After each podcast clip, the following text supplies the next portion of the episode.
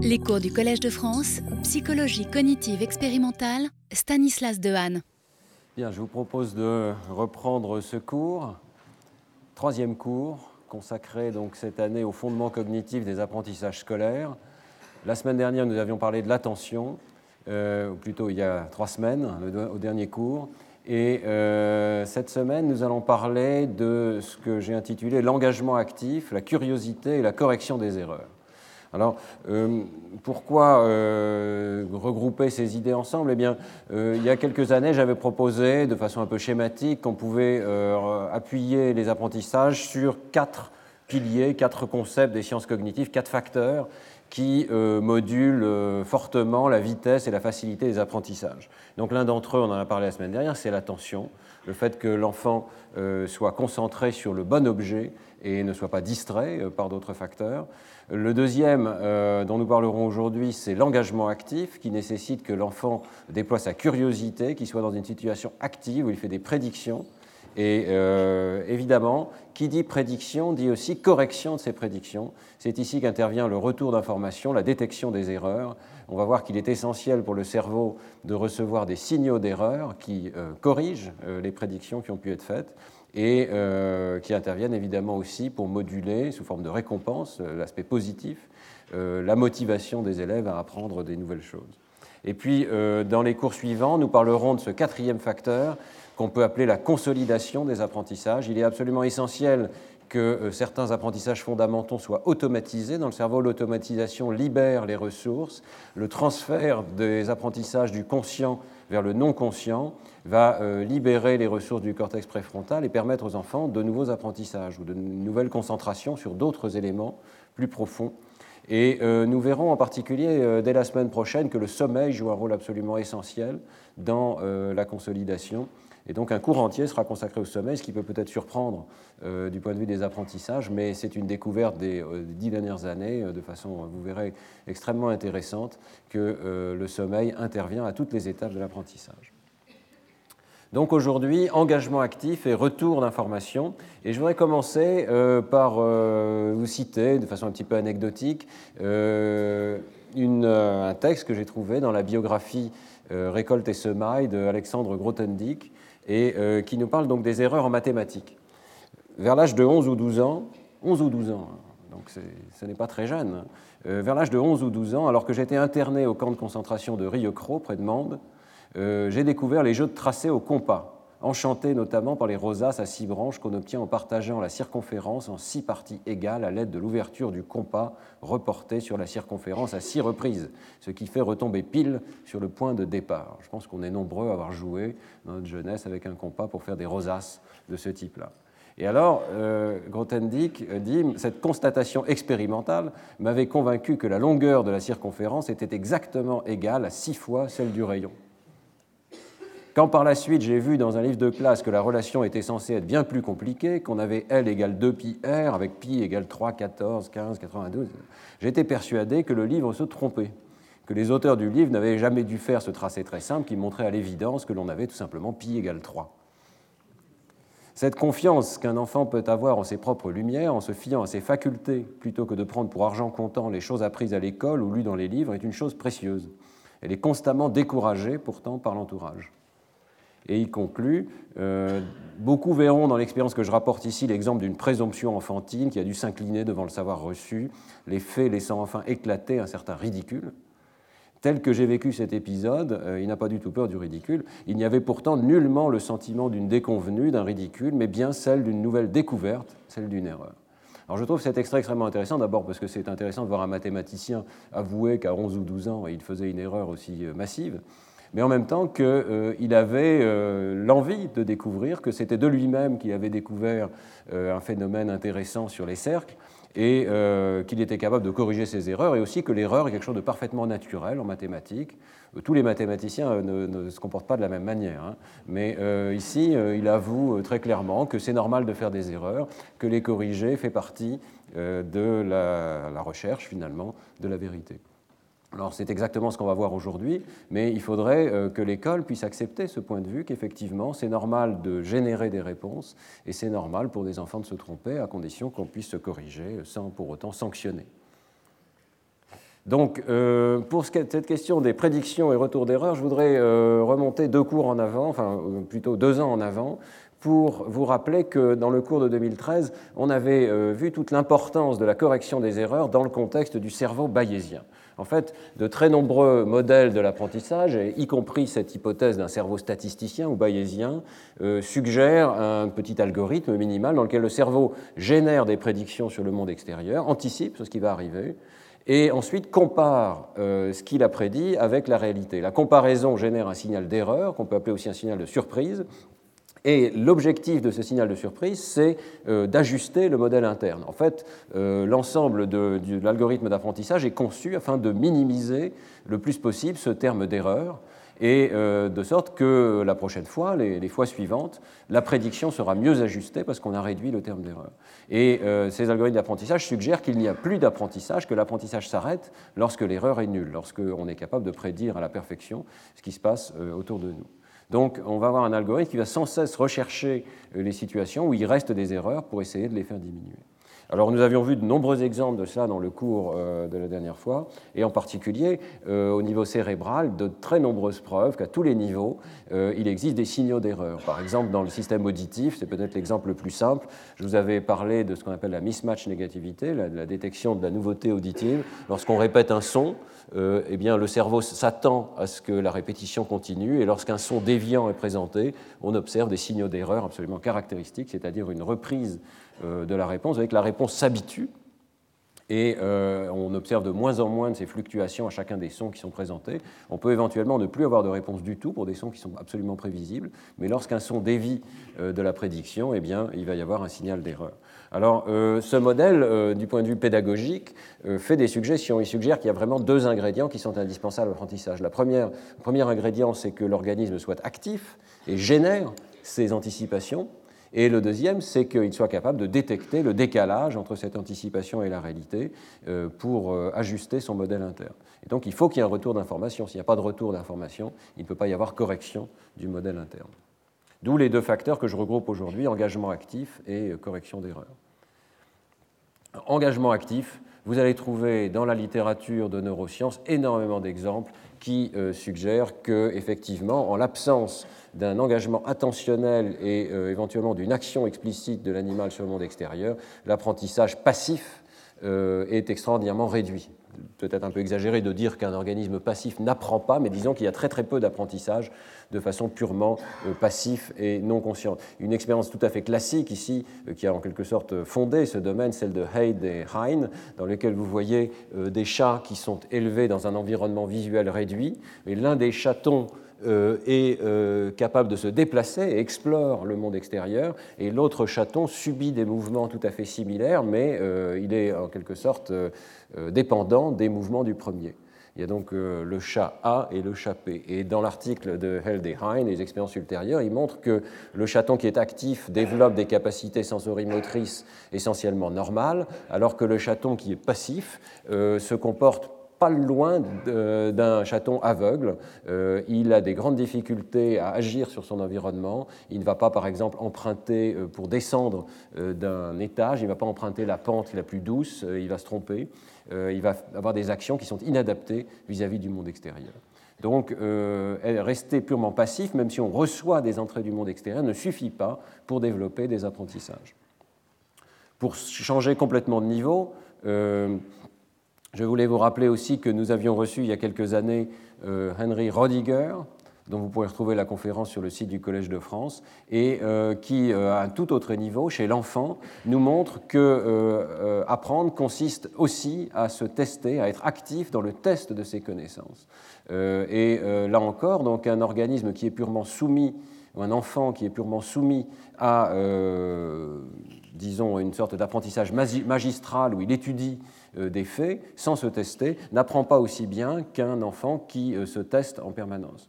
Donc euh, l'expérience classique de Rediger, qui a été répétée de nombreuses fois, consiste à comparer à durée constante d'apprentissage si on dispose par exemple ici de huit sessions d'apprentissage, une situation dans laquelle l'enfant ou le jeune adulte va étudier, donc c'est study ici, donc il va passer tout son temps à l'étude, ou bien il va y avoir de l'étude et des périodes de test, Et dans la version ici la plus extrême, il va y avoir une alternance permanente de situations d'études et de tests. Alors, ce n'est pas complètement évident de faire des prédictions dans ce cas-ci parce que vous voyez que c'est à durée constante. Donc, si on rajoute des périodes de tests, on diminue les périodes d'études euh, pour euh, l'apprenant ici.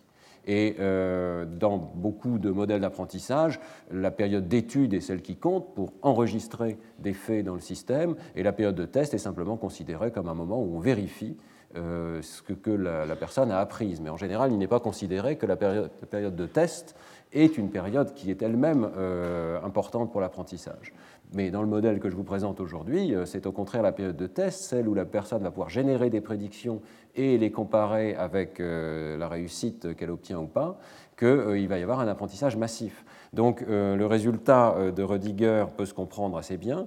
En fait, 48 heures après avoir passé cette série d'examens, ce sont les étudiants qui ont eu le plus de périodes de test ici, qui ont la meilleure rétention en mémoire des faits qu'ils ont appris. Sur le coup, ça n'est pas évident. Sur le coup, les trois groupes se comportent de la même manière parce que l'information est encore en mémoire récente, en mémoire de travail, et dans la mémoire de travail, on ne se rend pas compte que l'information ne va pas encore être stockée de façon convenable dans la mémoire à long terme. Mais pour le passage à la mémoire à long terme, eh euh, c'est extrêmement important d'avoir des périodes de test pour vérifier si oui ou non l'information était bien enregistrée. Qui est intéressant dans l'expérience de Rudiger, c'est aussi, j'en ai parlé dans le contexte du cours sur la métacognition, c'est que les apprenants n'ont pas une bonne métacognition de ce phénomène. Ils se trompent sur leurs prédictions il croit que c'est étudier qui va conduire au meilleur apprentissage. Nous ne sommes pas conscients des meilleures conditions de nos apprentissages. Mais c'est effectivement euh, un apprentissage actif qui va être le, plus efficace dans cette situation. Et euh, donc c'est un thème général des recherches récentes de Henry Rodiger et ses collaborateurs. Et euh, on peut citer cette phrase intéressante rendre les conditions d'apprentissage plus difficiles, ce qui oblige les étudiants à un surcroît d'engagement et d'efforts cognitifs conduit souvent à une meilleure rétention. Il ne faut pas forcément tout faciliter pour euh, l'enfant, mais il vaut peut-être mieux avoir une alternance de périodes dans lesquelles il peut étudier et de périodes dans lesquelles il peut se tester et vérifier ses connaissances. Alors, cette notion générale d'un engagement actif de l'enfant opposé à un enseignement euh, passif ou magistral euh, est testée dans de très nombreuses études en psychologie. Et en 2014, euh, un article intéressant fait une revue dans PNAS de 225 études qui, d'une manière ou d'une autre, ont comparé donc, le cours magistral traditionnel à ce qu'on peut appeler les pédagogies actives. Alors, la pédagogie active, qu'est-ce que ça veut dire? C'est un terme un petit peu général ici. Ça veut dire que les, les enseignants euh, pardon, les, étudiants sont engagés dans le processus d'apprentissage à travers des activités ou des discussions dans la classe par opposition à l'écoute passive d'un expert, d'un enseignant expert.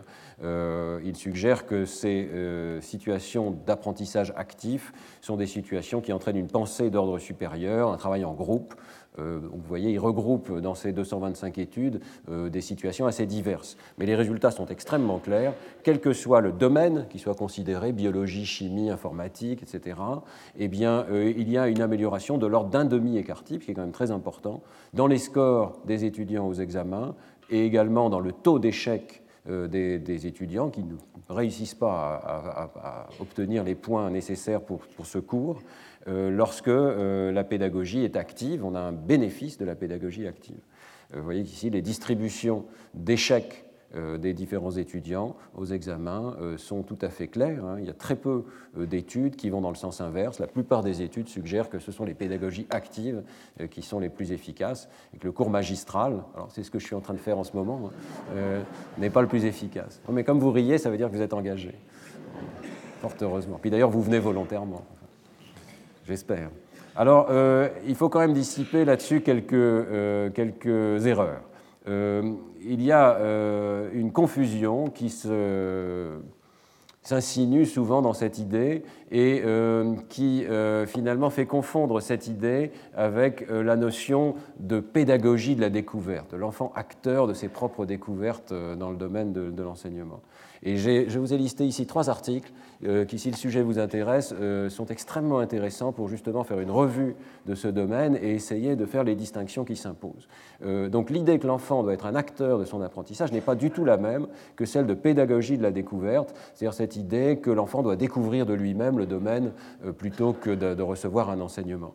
en fait, le, travail de Mayer en 2004 ici, donc ça date déjà d'une dizaine d'années, hein, montre des dizaines d'études étendu sur plusieurs décennies. Hein. Il, parle de strike rule, c'est le terme qu'on utilise au baseball, c'est-à-dire que trois strikes, l'équipe sort. Eh bien, euh, il dit qu'on a déjà beaucoup plus que trois strikes, on a trois décennies de recherche euh, qui euh, suggèrent qu'il faut éliminer cette notion de la pédagogie de la découverte pure. les enfants à qui on demande de découvrir eux-mêmes un domaine, quel qu'il soit d'ailleurs, euh, éprouvent beaucoup plus de difficultés et apprennent nettement moins bien et apprennent des choses moins abstraites, euh, moins profondes que ceux à qui euh, on permet de découvrir, mais par un, encadrement, par un apprentissage qui est guidé, donc une pédagogie active guidée par l'enseignant. il donne des exemples, j'en ai pas parlé dans le domaine de la lecture, l'enfant ne découvre pas spontanément le, principe alphabétique. Il a fallu des siècles pour que l'humanité découvre, invente le principe alphabétique. vous pensez bien qu'un enfant ne va pas le découvrir facilement tout seul, même s'il est exposé à de l'alphabet, il faut un enseignement euh, qui le guide. Même chose, euh, Mayer donne l'exemple des mathématiques. certaines études ont, laissé l'enfant essayer de découvrir comment calculer des sommes de ce type-là, euh, la somme des nombres impairs. Eh bien, si on laisse simplement l'enfant découvrir, il a du mal à découvrir, sauf s'il s'appelle Gauss, hein, qui a découvert ça tout seul apparemment, mais sinon, il ne va pas découvrir tout seul les règles qui permettent de calculer ce type de situation. Mais si on, le, si on le guide un petit peu, il peut découvrir que le 1 peut être groupé avec le 7, que le 3 peut être groupé avec le 5, que les extrêmes peuvent être groupés pour former une somme plus facile à calculer. Euh, même chose dans le domaine informatique. Il y a eu beaucoup de recherches dans les années 70-80 euh, autour du langage logo, des débuts de l'informatique et de l'idée que les enfants pouvaient tout simplement jouer avec l'informatique et découvrir tout tout seul. Eh bien, les recherches euh, plus récentes ont montré que ces apprentissages n'étaient pas extraordinaires et que l'apprentissage pouvait être nettement augmenté si l'on guidait l'enfant, si l'on introduisait des programmes dont on lui montrait qu'ils étaient meilleurs que les autres. bref, la pédagogie de la découverte pure n'est pas la meilleure situation. Il faut trouver un intermédiaire, donc en quelque sorte, entre des situations de découverte pure, euh, qui, c'est vrai, engagent l'enfant, mais qui ne suffisent pas pour nourrir euh, toutes les découvertes, qui ne vont pas lui permettre de découvrir toutes les situations les plus abstraites et les plus intéressantes possibles, et puis un enseignement, euh, je dirais, magistral, qui, à l'inverse, va très rapidement décourager l'enfant, ne va pas engager toute sa curiosité. On va y revenir dans un instant. J'en profite pour dire que euh, cette notion donc, de pure pédagogie de la découverte, d'un enfant qui serait auto-éducateur, qui arrive à tout faire tout seul, euh, fait partie vraiment des mythes éducatifs. Et euh, le papier de Kirchner, avec Van Merienbourg, en 2013, fait le point sur un certain nombre de mythes dans le domaine éducatif, et c'est assez intéressant de le regarder. deux autres mythes.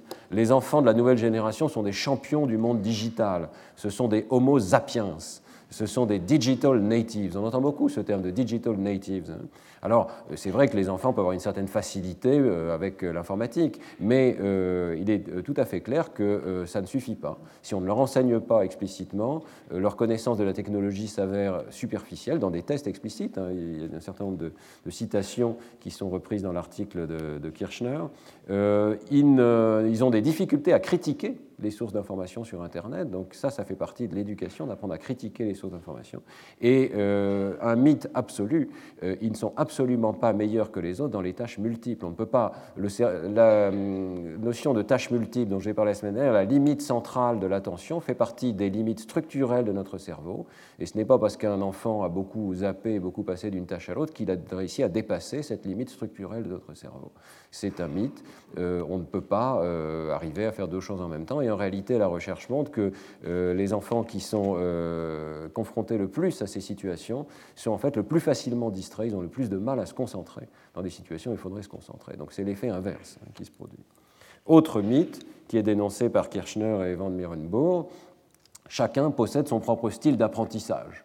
Moi, je suis un visuel et toi, tu es un auditif moi j'ai besoin qu'on me répète beaucoup et euh, toi tu as besoin au contraire que de, travailler seul dans ta chambre, etc., etc. Il y a un grand nombre de styles d'apprentissage qui ont été proposés dans la littérature. Eh bien, euh, aussi bien Kirchner euh, que Pachler, qui est un grand pourfendeur des mythes dans le domaine de l'éducation, nous montre que c'est totalement faux. Il y a extrêmement peu de données, sinon aucune donnée, qui vont dans le sens de ces styles d'apprentissage. Alors ça peut vous surprendre, hein, euh, mais euh, parce que c'est une idée qu'on a tous, quelque part notre cerveau euh, est plus attiré par les différences entre personnes que par ce que nous avons de commun. Mais ce que la psychologie montre, c'est que nous avons énormément de choses en commun et qu'il est très difficile de trouver en fait des situations où la personne A préférerait et apprendrait mieux avec le style d'apprentissage A et la personne B apprendrait mieux avec le style d'apprentissage B.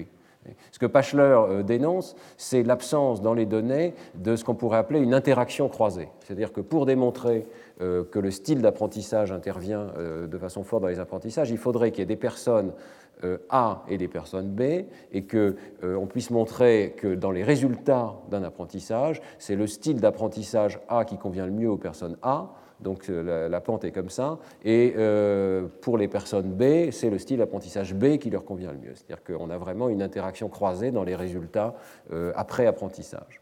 Eh bien, euh, Pachler montre que ça n'est absolument pas le cas. Il n'y a pratiquement jamais de données qui vont dans ce sens. On peut éventuellement trouver une interaction significative. Donc, il peut y avoir un petit effet où certaines personnes euh, euh, préféreraient un apprentissage plutôt qu'un autre, mais en général, ça n'est pas une interaction croisée. C'est-à-dire qu'il y a toujours certaines personnes qui sont meilleures que d'autres dans les apprentissages, ou bien certains apprentissages qui sont toujours meilleurs que les autres, finalement. Certaines méthodes d'apprentissage qui sont toujours meilleures que les autres.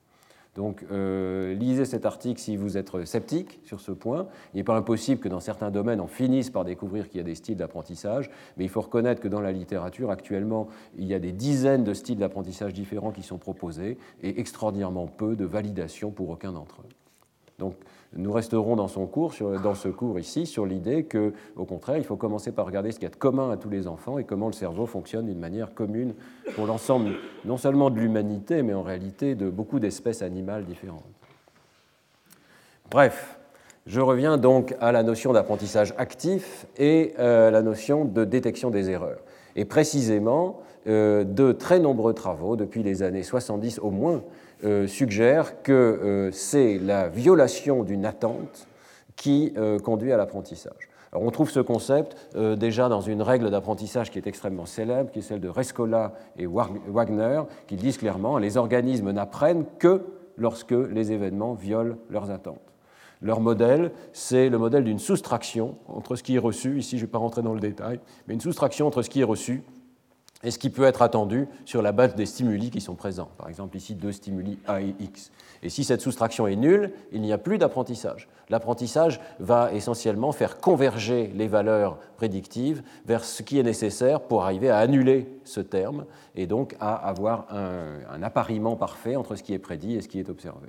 Euh, c'est une règle d'apprentissage qui a de nombreuses variantes dans la littérature sur les réseaux de neurones. On l'appelle Delta Rule, on l'appelle la règle de Widrow-Hopf, mais ce sont des règles extrêmement similaires qui sont fondées sur la différence entre ce qui est prédit par le réseau et ce qui est observé.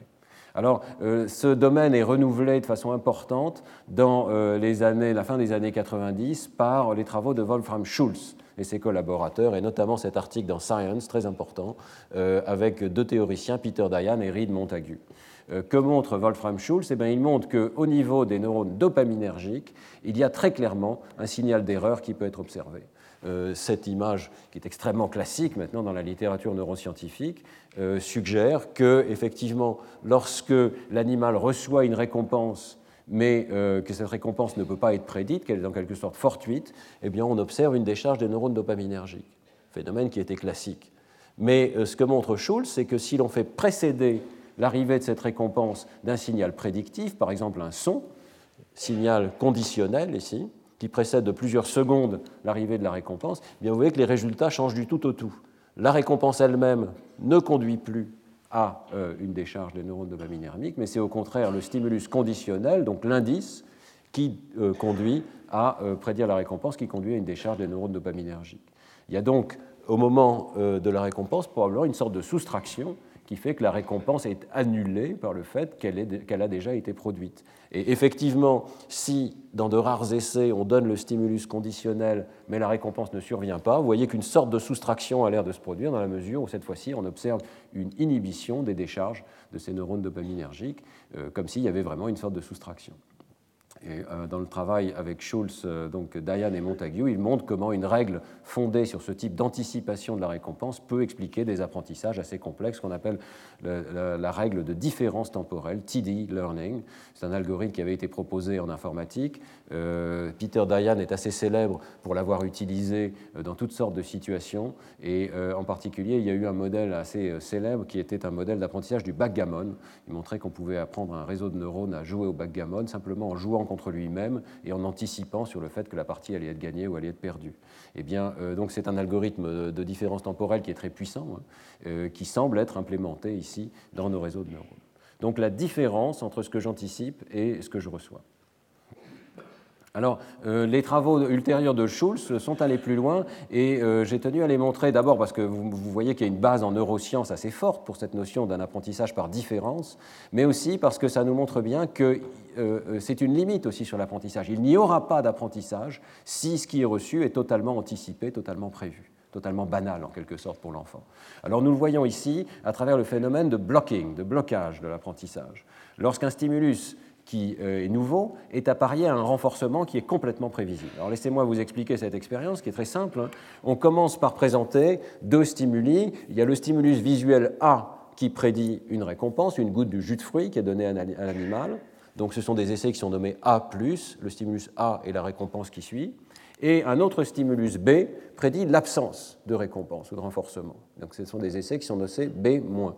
Vous voyez que la mesure qui est donnée ici, c'est l'anticipation de la récompense. On mesure euh, le fait que l'animal euh, lèche le tuyau d'où va sortir le jus de fruits à l'avance, et vous voyez qu'ici on observe ces anticipations de la récompense, et évidemment euh, la récompense elle-même. Et lorsque le, son, le stimulus B est donné ici à l'animal, vous voyez qu'il n'y a pas d'anticipation de la récompense. Dans la deuxième phase de l'expérience, on introduit maintenant des stimuli nouveaux, X et Y. Et on va présenter A accompagné de x suivi de la récompense, et b accompagné de y suivi de la récompense. Donc ax plus et by plus.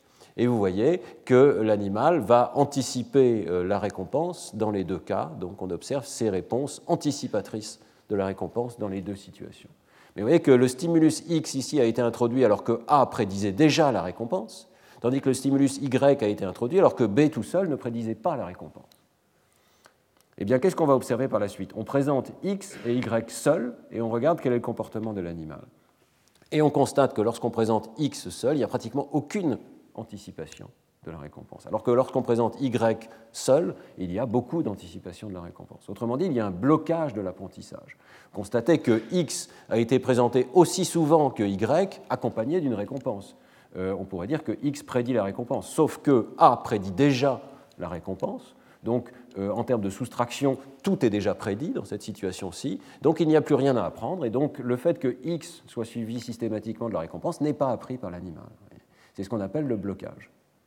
Donc, aucun apprentissage nouveau lorsque tout ce qu'on a à apprendre est déjà prédit. Euh, Schulz et ses collaborateurs regardent au niveau neuronal et c'est extrêmement instructif. On retrouve exactement le phénomène au niveau neuronal dans ces neurones dopaminergiques, donc dans l'aire tegmentale ventrale. Euh, on peut regarder ces résultats en détail. Ici, il s'agit du moment de la présentation du stimulus, donc l'anticipation de la récompense, ces signaux anticipatifs. Vous voyez que on retrouve des anticipations au moment où A est présenté seul, alors qu'il n'y a aucune anticipation lorsque B est présenté seul, ce qui correspond au fait que B n'est pas suivi de la récompense. AX conduit à une anticipation, BY conduit aussi à une anticipation, Y seul conduit à une anticipation, mais X seul ne conduit pas à une anticipation de la récompense. Autrement dit, cette matrice de résultats au niveau neuronal est exactement parallèle à la matrice de résultats au niveau comportemental. Il y a un parallèle complet entre les décharges neuronales et le niveau comportemental. Et le plus important, donc, c'est ce blocage ici, X présenté tout seul ne conduit pas à une augmentation euh, des réponses des neurodopaminergiques. Il n'y a pas d'anticipation que la récompense va survenir. Et si on regarde maintenant au moment où la récompense elle-même est donnée, on trouve exactement le genre de signal de soustraction euh, qui est prédit par le modèle. Hein. Donc, euh, lorsque AX est présenté, bien qu'il y ait une récompense, il n'y a pas de décharge des neurones parce que cette récompense est déjà entendue. Euh, alors que s'il y a B, euh, Y et que l'animal ne peut pas anticiper la récompense, on observe une décharge. Et vous voyez que lorsqu'au contraire on enlève la récompense, eh bien, il y a une soustraction qui se produit. Il y a une diminution des décharges qui est observée. Donc, si on, conclut de ces études, on peut euh, conclure qu'il semble vraiment que l'apprentissage ne fonctionne pas par simple association. Voyez. En termes d'association, le stimulus X a été associé à la récompense. Mais euh, il s'agit bien ici d'un apprentissage par anticipation et par euh, signal d'erreur. La question, évidemment, c'est de savoir si cette règle s'applique dans d'autres circuits. Il semble bien que oui, et que le phénomène de blocage soit un phénomène extrêmement général, qui s'interprète parfaitement dans le cadre bayésien dont j'avais parlé il y a deux ans, euh, puisque euh, si on regarde les probabilités conditionnelles qui gouvernent les enchaînements des stimuli ici, eh bien, euh, la probabilité conditionnelle est totalement gouvernée par le fait qu'on ait appris la relation entre A et le renforcement, et il ne va pas y avoir donc de nécessité d'un apprentissage supplémentaire de X suivi du renforcement. Alors, est-ce que ces résultats peuvent être généralisés à l'espèce humaine et en particulier à ce qui nous intéresse cette année, c'est-à-dire les apprentissages chez le jeune enfant? Eh bien, euh, il n'y a pas beaucoup de travaux là-dessus. euh, pour l'instant.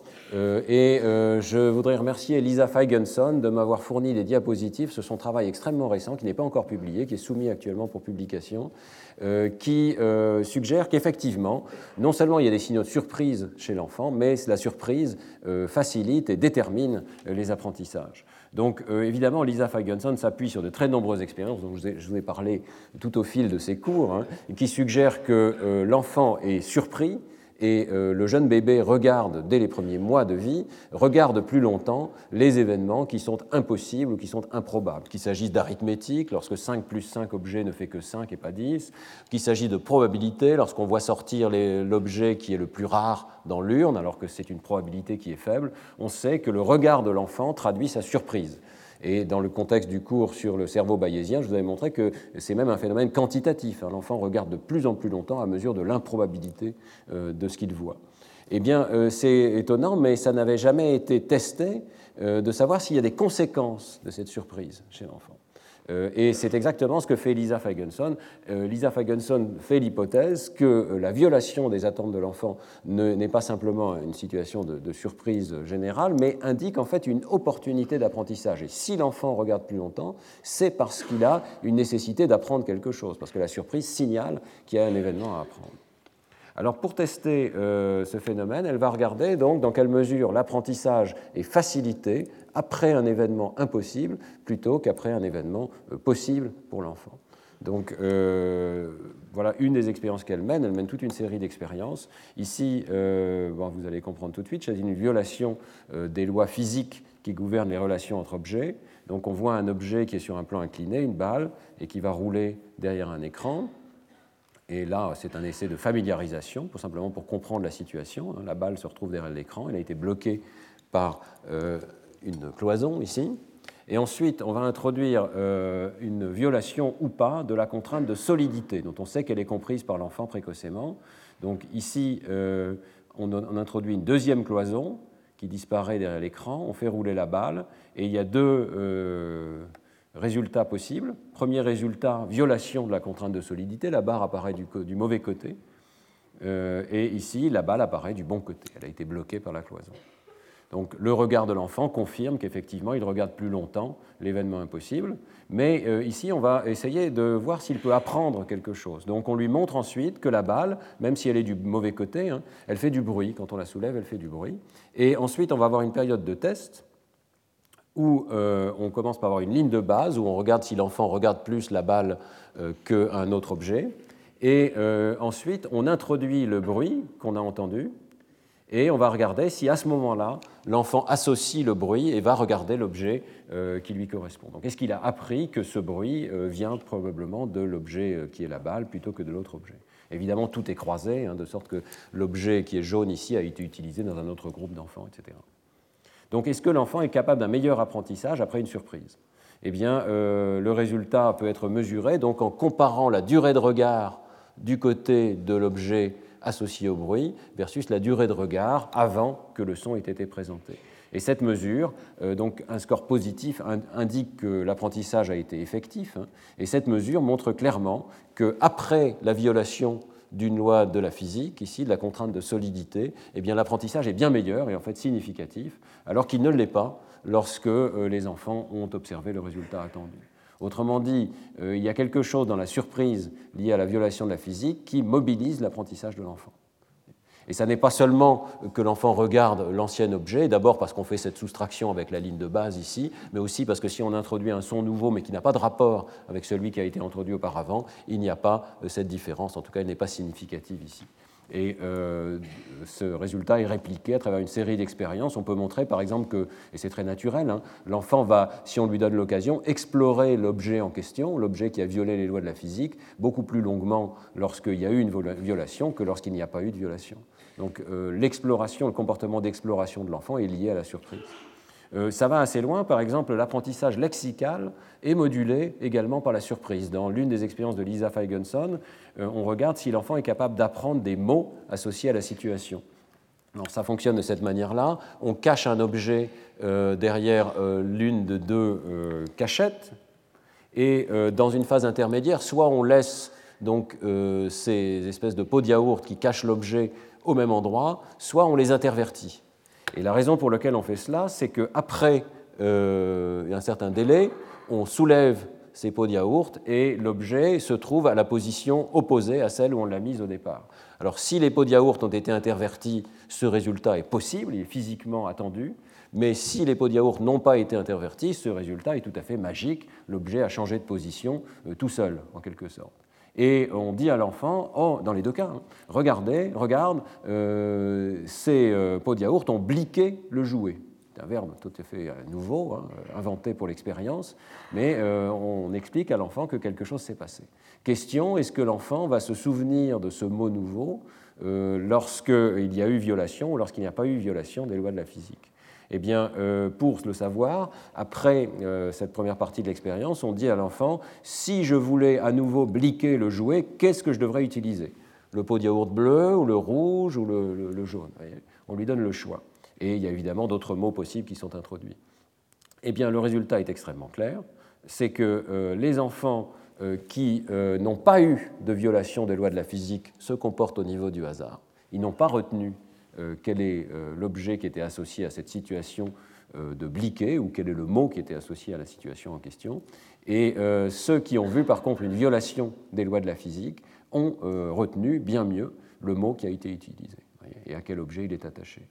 Donc l'apprentissage d'un mot qui est utilisé pour décrire une situation est fortement modulé par la surprise qui est attachée à cette situation. Ça correspond tout à fait à cette idée qu'une surprise augmente les capacités d'apprentissage.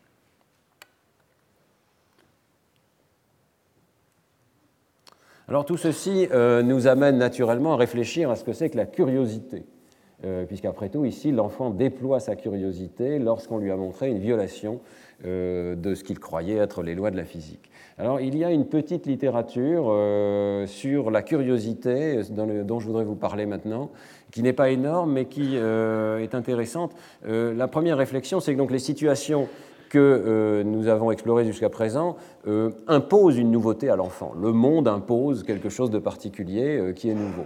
Mais la curiosité correspond probablement à un autre phénomène qui est que l'enfant lui-même génère des situations dans lesquelles il va y avoir pour lui une surprise, une nouveauté. Donc c'est la recherche, on pourrait définir la curiosité comme la recherche active de la nouveauté, de la surprise, et non pas simplement la réception de stimuli surprenants.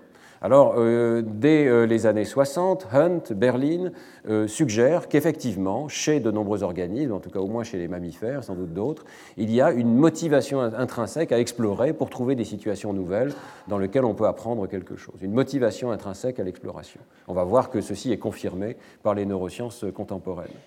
Euh, en 1994, dans un article que je vous ai indiqué ici, euh, fournit une sorte de psychologie de la curiosité. Et pour lui, euh, la définition de la curiosité serait l'identification d'un décalage entre ce que l'on connaît et ce que l'on aimerait connaître. C'est-à-dire qu'on identifie que dans un domaine, il faudrait, ce serait utile que l'on connaisse quelque chose, mais on ne le connaît pas.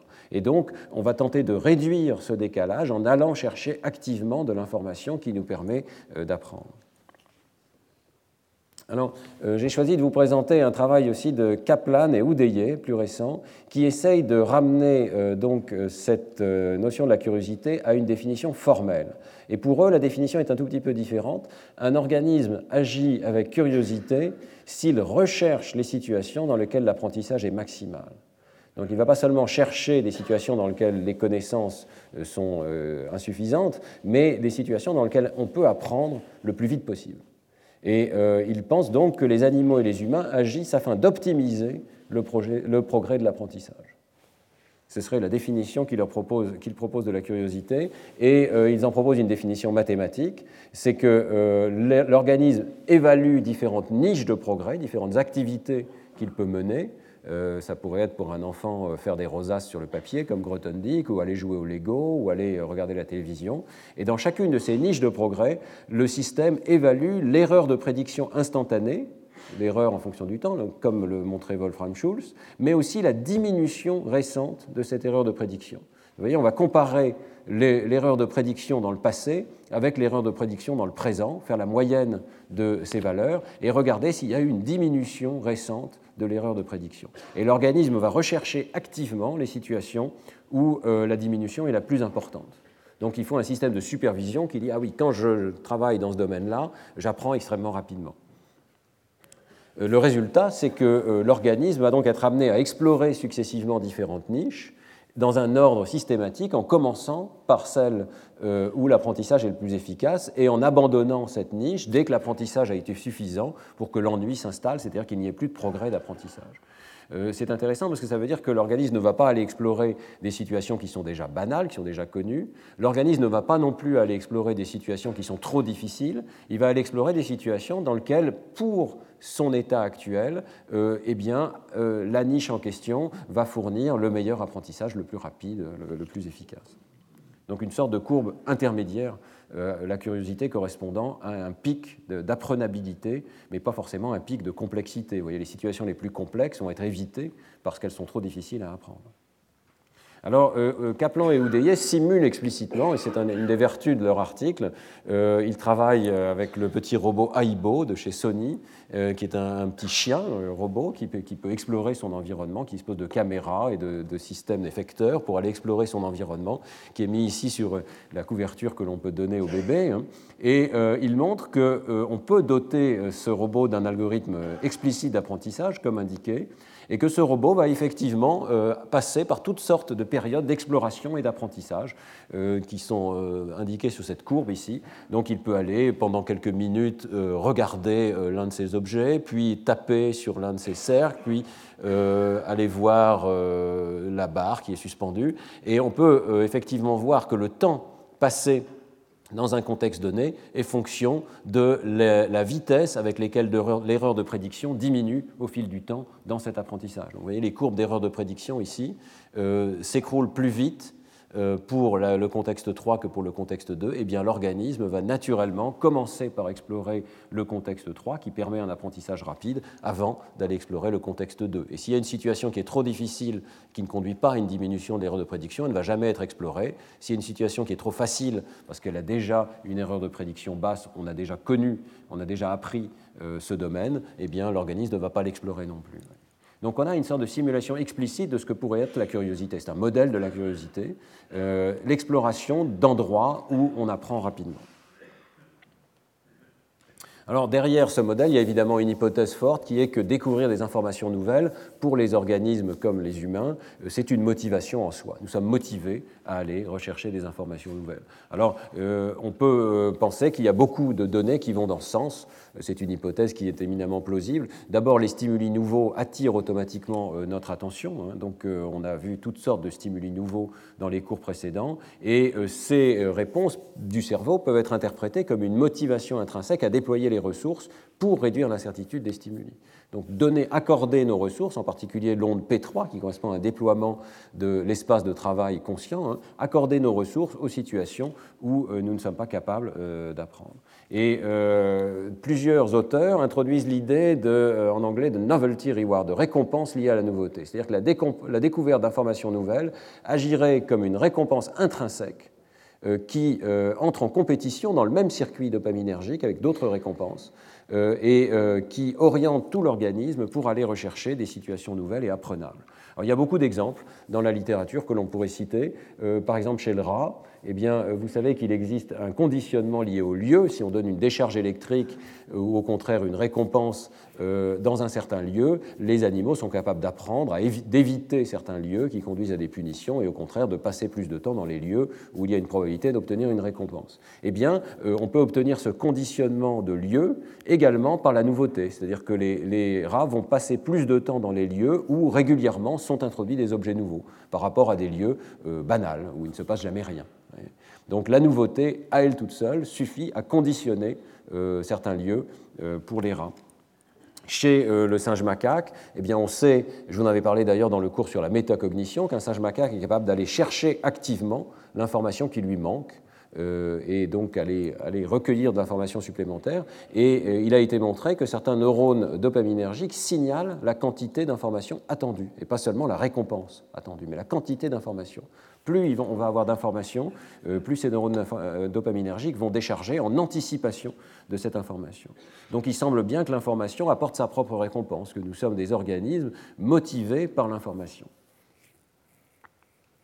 Et dans le sens inverse, il existe euh, et a été décrit une aversion pour l'ambiguïté. C'est-à-dire que les situations dans lesquelles les probabilités sont inconnues, pas seulement risquées, hein, ça va au-delà de l'aversion pour le risque, mais l'aversion pour l'inconnu. Euh, nous euh, n'aimons pas les environnements dans lesquels euh, il y a une situation qui n'est pas apprenable, qui n'est pas gouvernée par des règles apprenables. Alors, on commence seulement maintenant à voir dans le domaine de l'imagerie cérébrale humaine les premières études de ce que c'est que la curiosité. Je voulais vous présenter deux articles qui sont euh, tous les deux récents, euh, qui sont fragmentaires, mais qui vont dans ce sens de suggérer que, d'une part, le cerveau humain euh, est motivé par l'acquisition d'informations nouvelles, et surtout, de façon très importante, que cette curiosité module les circuits de l'apprentissage, qu'un organisme qui est curieux apprend mieux.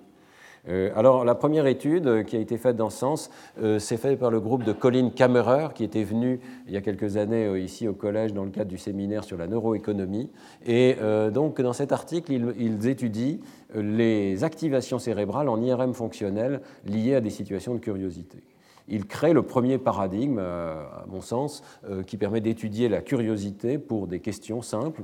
Donc le paradigme est le suivant, on présente à la personne une question, euh, qui est présenté verbalement. Par exemple, quel instrument a été inventé pour euh, sonner comme la voix humaine? La réponse, paraît-il, c'est le violon. Bon, je croyais que c'était le violoncelle, mais peut-être que c'est le violon. Euh, peu importe. En tout cas, voilà la question. Vous y réfléchissez pendant plusieurs secondes, ce qui permet de mesurer l'activité cérébrale liée à la question elle-même. Et ensuite, on vous demande quel est votre degré de curiosité pour la bonne réponse? Est-ce que ça vous intéresse de savoir la bonne réponse ou pas? Sur une échelle de 1 à 7, vous n'êtes pas curieux du tout, vous êtes très curieux. Puis, on vous demande de juger quelle est votre confiance dans euh, le fait de savoir la bonne réponse. Est-ce que vous êtes quasiment certain d'avoir la bonne réponse ou pas? Et enfin, on vous repose la question, on recueille votre réponse et on vous donne la bonne réponse. Mais ce qui se passe, l'enregistrement de l'IRM fonctionnel intéressant, c'est surtout au moment de la question et au moment de ces questions sur la curiosité. Alors que se passe-t-il dans les résultats? Le premier résultat comportemental, c'est que le rapport de curiosité des gens se comporte comme une fonction quadratique de la confiance en soi. Euh, ce que ça veut dire, c'est que si vous avez une très grande confiance dans le fait de savoir la bonne réponse, vous n'êtes pas très curieux. Si vous n'avez aucune confiance dans le fait de savoir la bonne réponse, vous n'êtes pas très curieux non plus. La curiosité est maximale lorsque vous avez une confiance modérée dans votre réponse. Ça correspond bien à cette idée qu'on euh, a une curiosité importante pour les phénomènes apprenables. Ceux pour lesquels on n'a aucune confiance, on n'a aucune connaissance, ne maximisent pas la curiosité. Euh, ce sont les domaines dans lesquels on a déjà certaines connaissances et on va pouvoir y ajouter. Évidemment, ce qui est déjà connu n'élicite pas de curiosité donc une fonction quadratique, et cette fonction quadratique se retrouve euh, dans l'imagerie cérébrale au moment de la question, dans plusieurs régions du cerveau, alors ces images ne sont pas peut-être aussi belles qu'on le souhaiterait, mais elles suggèrent que le cortex frontal inférieur gauche et droit est activé, et surtout une région du noyau codé ici. Les couleurs correspondent simplement à différents tests statistiques pour montrer que cette région est activée. donc le noyau codé qui est interprété par les auteurs comme euh, étant lié à une anticipation de la récompense liée à la curiosité, comme s'il y avait un signal euh, dans des circuits dopaminergiques lié à la curiosité attendue, euh, à l'information attendue plutôt, lorsqu'il y a une haute curiosité. Et les auteurs soulignent que ça ne peut pas être simplement comme beaucoup de résultats ont montré des activations dans, ces régions hein, du, striatum, euh, ça ne peut pas être simplement lié à l'anticipation de la récompense elle-même, parce que l'anticipation de la récompense est liée à euh, la, confiance en soi, la probabilité P, ici qui est sur l'axe des X. Mais comme la, confiance, pardon, la curiosité varie en fonction quadratique de cette euh, confiance, eh bien, le phénomène ne peut pas être simplement réduit à une attente de la récompense, mais correspond plutôt à une attente de l'information, à une curiosité pour l'information. Alors ensuite, que se passe-t-il au moment où on reçoit la bonne réponse? Eh bien au moment où on reçoit la bonne réponse, d'abord la première chose c'est qu'il y a des signaux d'erreur. Donc ce qu'on voit ici, c'est une différence entre euh, euh, les, essais où le sujet s'est trompé dans sa réponse par rapport aux essais où il a obtenu la bonne réponse. On voit que lorsque le sujet s'est trompé, il y a un surcroît d'activation, en particulier à nouveau dans le même circuit du cortex frontal que tout à l'heure, donc une sorte de réflexion supplémentaire qui est induite par le fait d'avoir reçu un signal d'erreur. Et ces signaux d'erreur sont observés également dans le striatum, dans le putamen.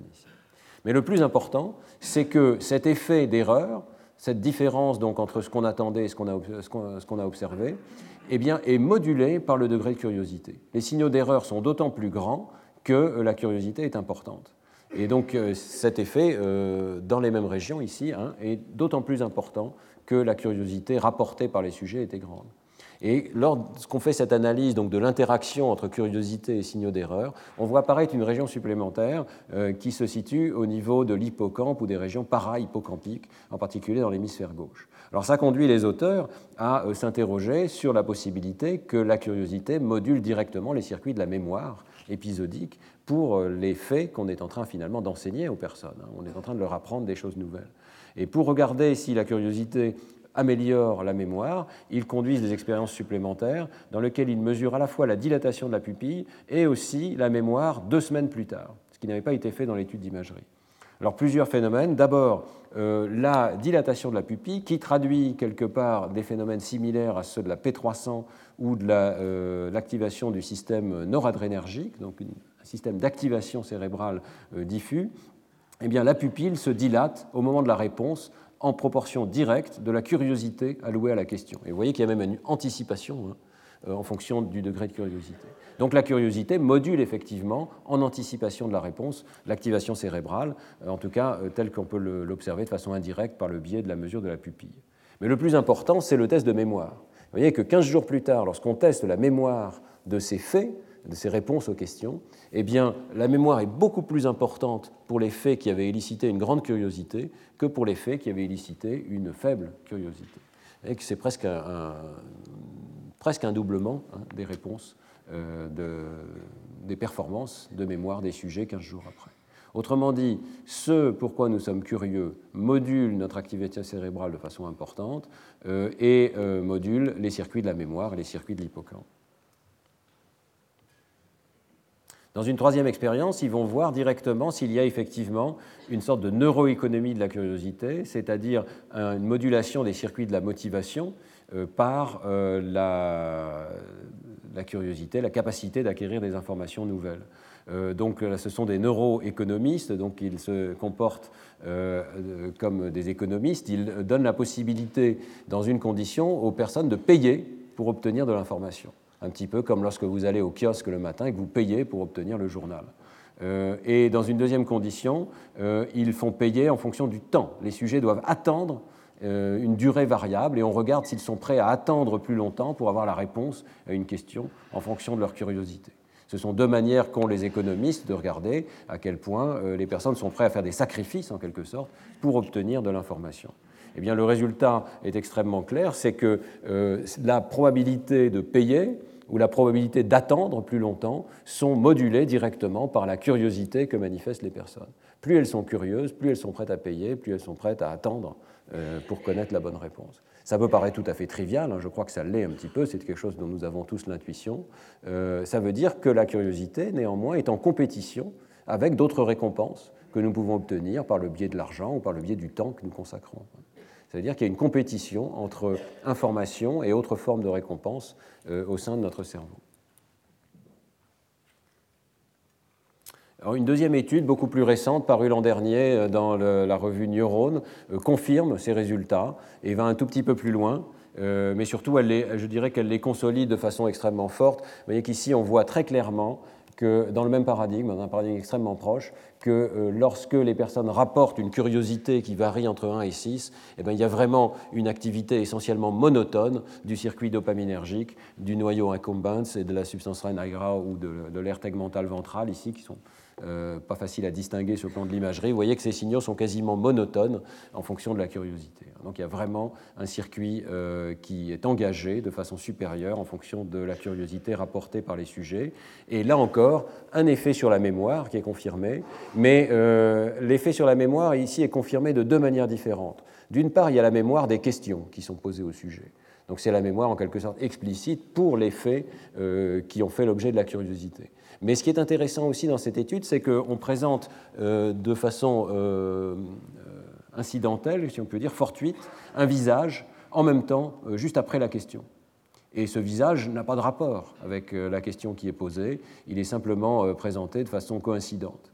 Eh bien, la mémoire pour ce visage est également augmentée en fonction de la curiosité qui est portée à la question. Donc c'est comme si la mémoire du visage bénéficiait de la curiosité qui a été déployée, et probablement de l'activation cérébrale et de cette activation du circuit dopaminergique qui est déployée parce que la personne est curieuse de savoir le résultat à la question.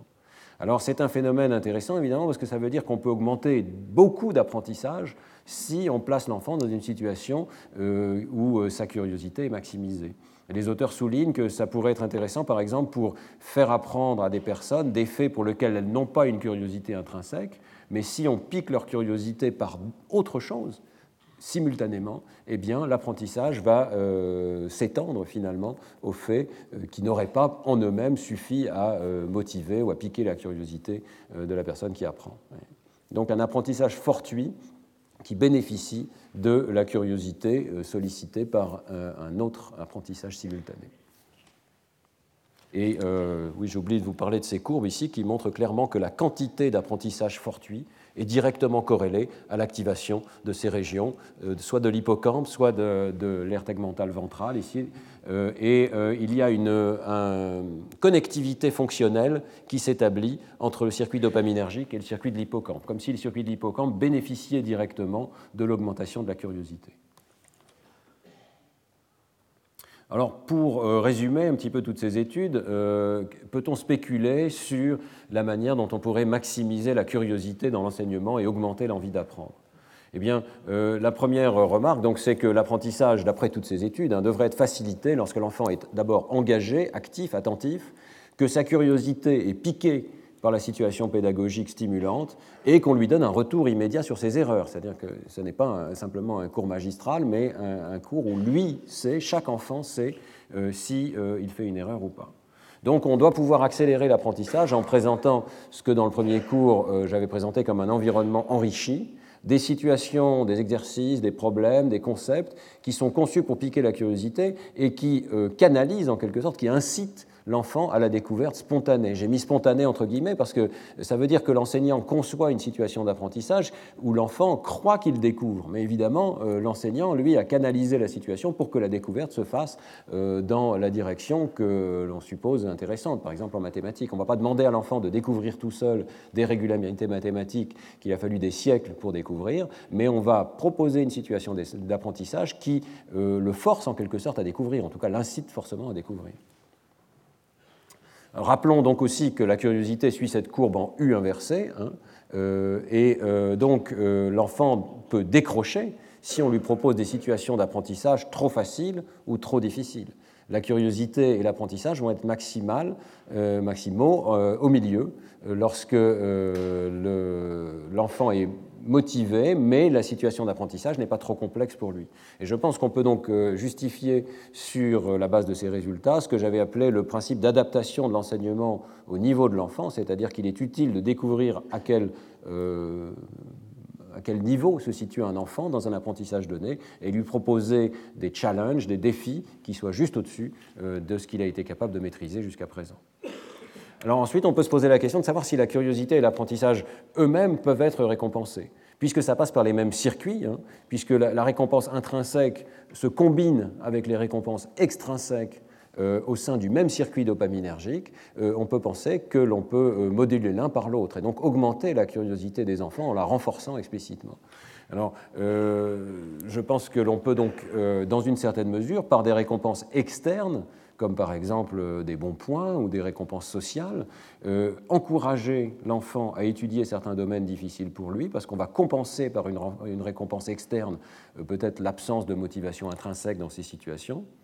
Mais je pense qu'il y a aussi le revers de la médaille et qu'on doit pouvoir, hélas, décourager l'exploration, tuer la curiosité, dans la mesure où chaque tentative d'exploration de l'enfant, euh, chaque fois où il manifeste sa curiosité, euh, et ça se traduit par une sanction externe qui vient compenser, donc, euh, au sein du même circuit, la récompense intrinsèque qu'il peut avoir à rechercher de l'information.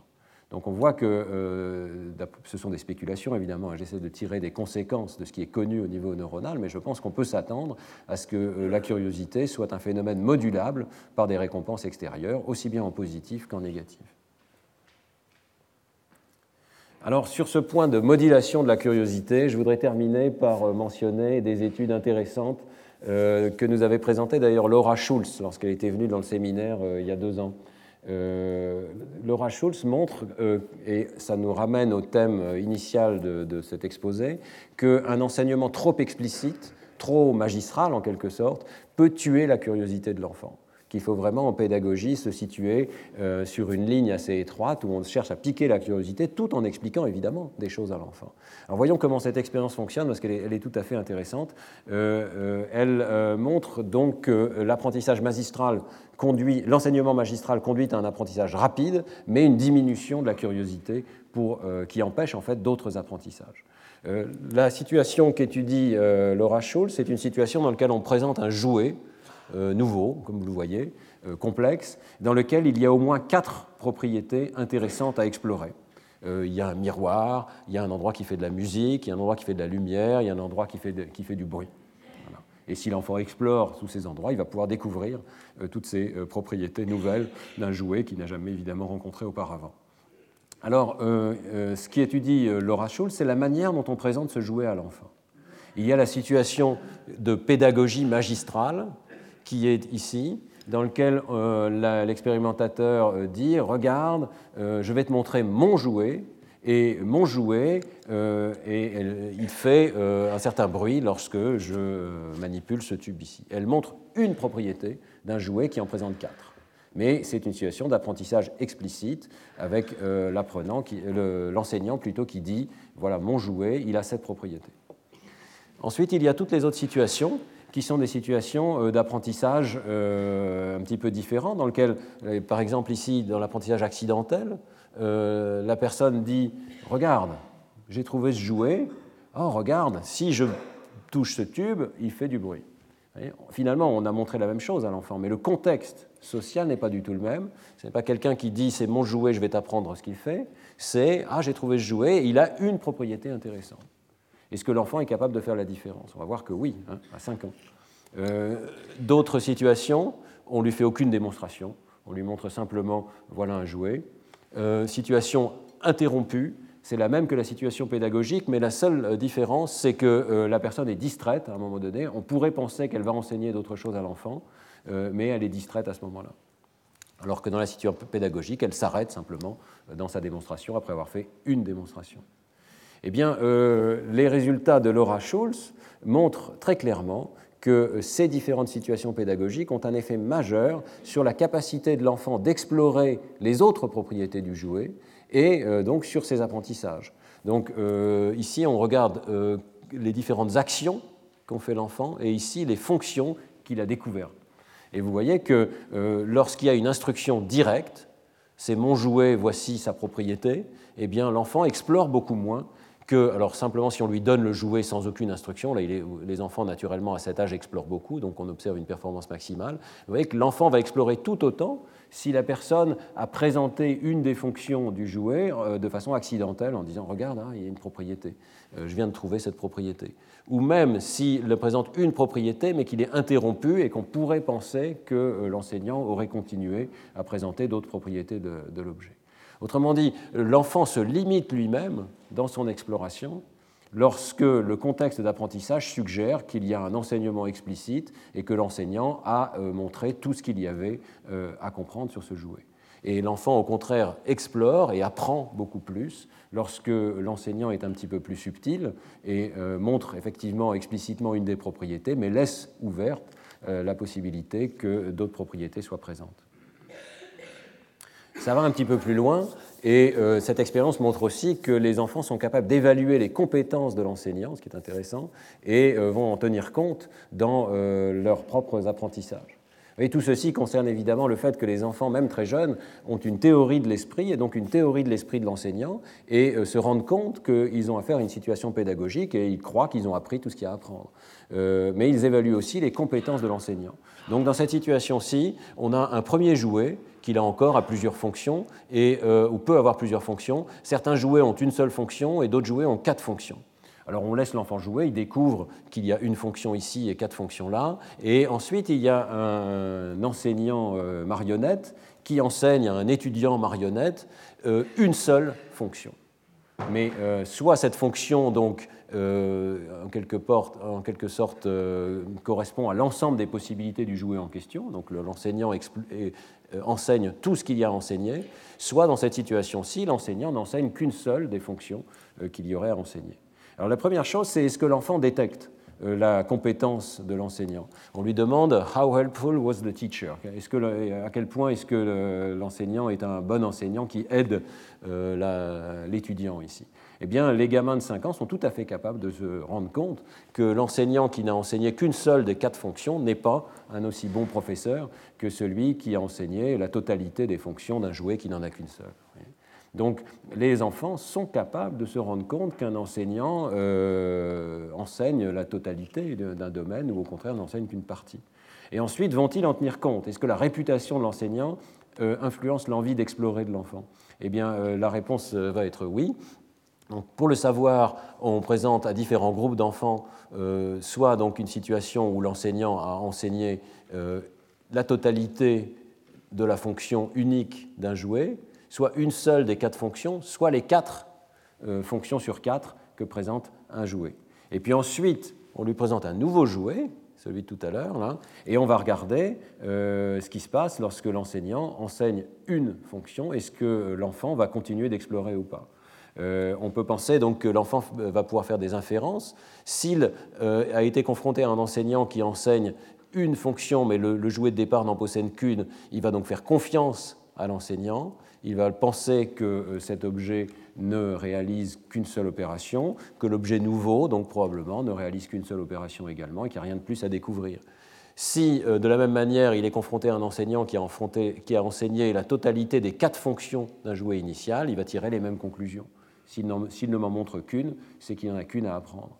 Et c'est seulement dans cette situation intermédiaire où euh, l'enfant a pu voir que l'enseignant n'était pas euh, en train d'enseigner la totalité des fonctions du jouet que finalement l'enfant va peut-être explorer plus. Il va penser que le nouveau jouet qu'on lui présente, lui aussi, présente plus de fonctions et qu'il faut donc explorer pour le savoir. Eh c'est exactement ce qui est observé dans les résultats ici. On voit la quantité de temps passé sur la fonction qui a été démontrée par l'enseignant. Et donc, euh, l'inverse de ces barres, c'est la quantité de temps passé à explorer les fonctions nouvelles. Hein. Et vous voyez que euh, l'enfant qui a eu un enseignant qui n'était pas parfait, qui n'enseignait pas toutes les fonctions, eh bien, euh, va explorer plus, finalement, le nouveau jouet qu'on lui présente et va découvrir de lui-même plus de fonctions. Donc ce sens de la curiosité et de la découverte est extraordinairement ajusté à la théorie de l'esprit des enfants. On peut tirer deux conclusions de cette étude. D'une part, que les enfants prêtent attention aux états mentaux de, de, leurs enseignants, font très attention à la nature et à la qualité de ce qui leur est enseigné. Mais on peut aussi tirer une conclusion importante qui est que l'enseignant ne doit pas nécessairement euh, enseigner tout de façon explicite et magistrale. L'apprentissage euh, le meilleur ici a été obtenu dans le groupe du milieu qui finalement a découvert de lui-même et donc avec curiosité, avec cette maximisation de l'apprentissage par la curiosité dont je vous ai parlé, euh, parce que l'enseignant n'a pas tout enseigné au départ et un enseignant un petit peu malin qui laisse entendre à l'enfant que lui aussi peut découvrir des choses, que tout n'a pas été découvert, que euh, dans son enseignement il n'a pas couvert tout le sujet, et que lui-même ne maîtrise peut-être pas tout, et que l'enfant peut découvrir euh, des choses nouvelles, et ben c'est un enseignant qui va peut-être augmenter à la fois la curiosité et les apprentissages de l'enfant. Donc j'en viens à mes conclusions. Je crois que euh, le grand thème d'aujourd'hui, c'est l'enfant acteur de son éducation, actif, euh, dans un contexte pédagogique qui le canalise et qui l'aide à apprendre. Donc euh, nous avons vu d'abord que l'enfant doit rester maximalement attentif, c'était le cours de, la semaine dernière, euh, non distrait par des événements qui ne seraient pas pertinents pour l'apprentissage, mais aussi, c'est le cours d'aujourd'hui, actif, prédictif, anticipant sur la réponse et recevant un signal d'erreur suivant que sa réponse soit correcte ou pas. Donc plus la curiosité est grande, plus cet engagement quelque part est grand, plus l'apprentissage est facilité. Et ceci, on l'a vu, euh, lié directement à l'engagement de circuits euh, dopaminergiques et de circuits de l'hippocampe et du cortex frontal dans le cerveau. Première conséquence, euh, l'erreur dans ce contexte est parfaitement normale. On ne peut pas avoir un système qui s'engage, qui prend des risques, qui fait des prédictions sans qu'il fasse des erreurs. L'erreur est une partie intégrante de l'algorithme d'apprentissage que notre cerveau utilise. Et euh, je crois qu'on peut conclure de façon forte de ces résultats qu'il vaut beaucoup mieux avoir un enfant actif et qui apprend de ses erreurs qu'un enfant passif et qui euh, n'apprend rien ou très peu. Euh, je pense que c'est une conséquence pédagogique extrêmement importante. Il faut avoir un enfant qui est actif. Alors, qu'est-ce que ça veut dire que ces signaux d'erreur?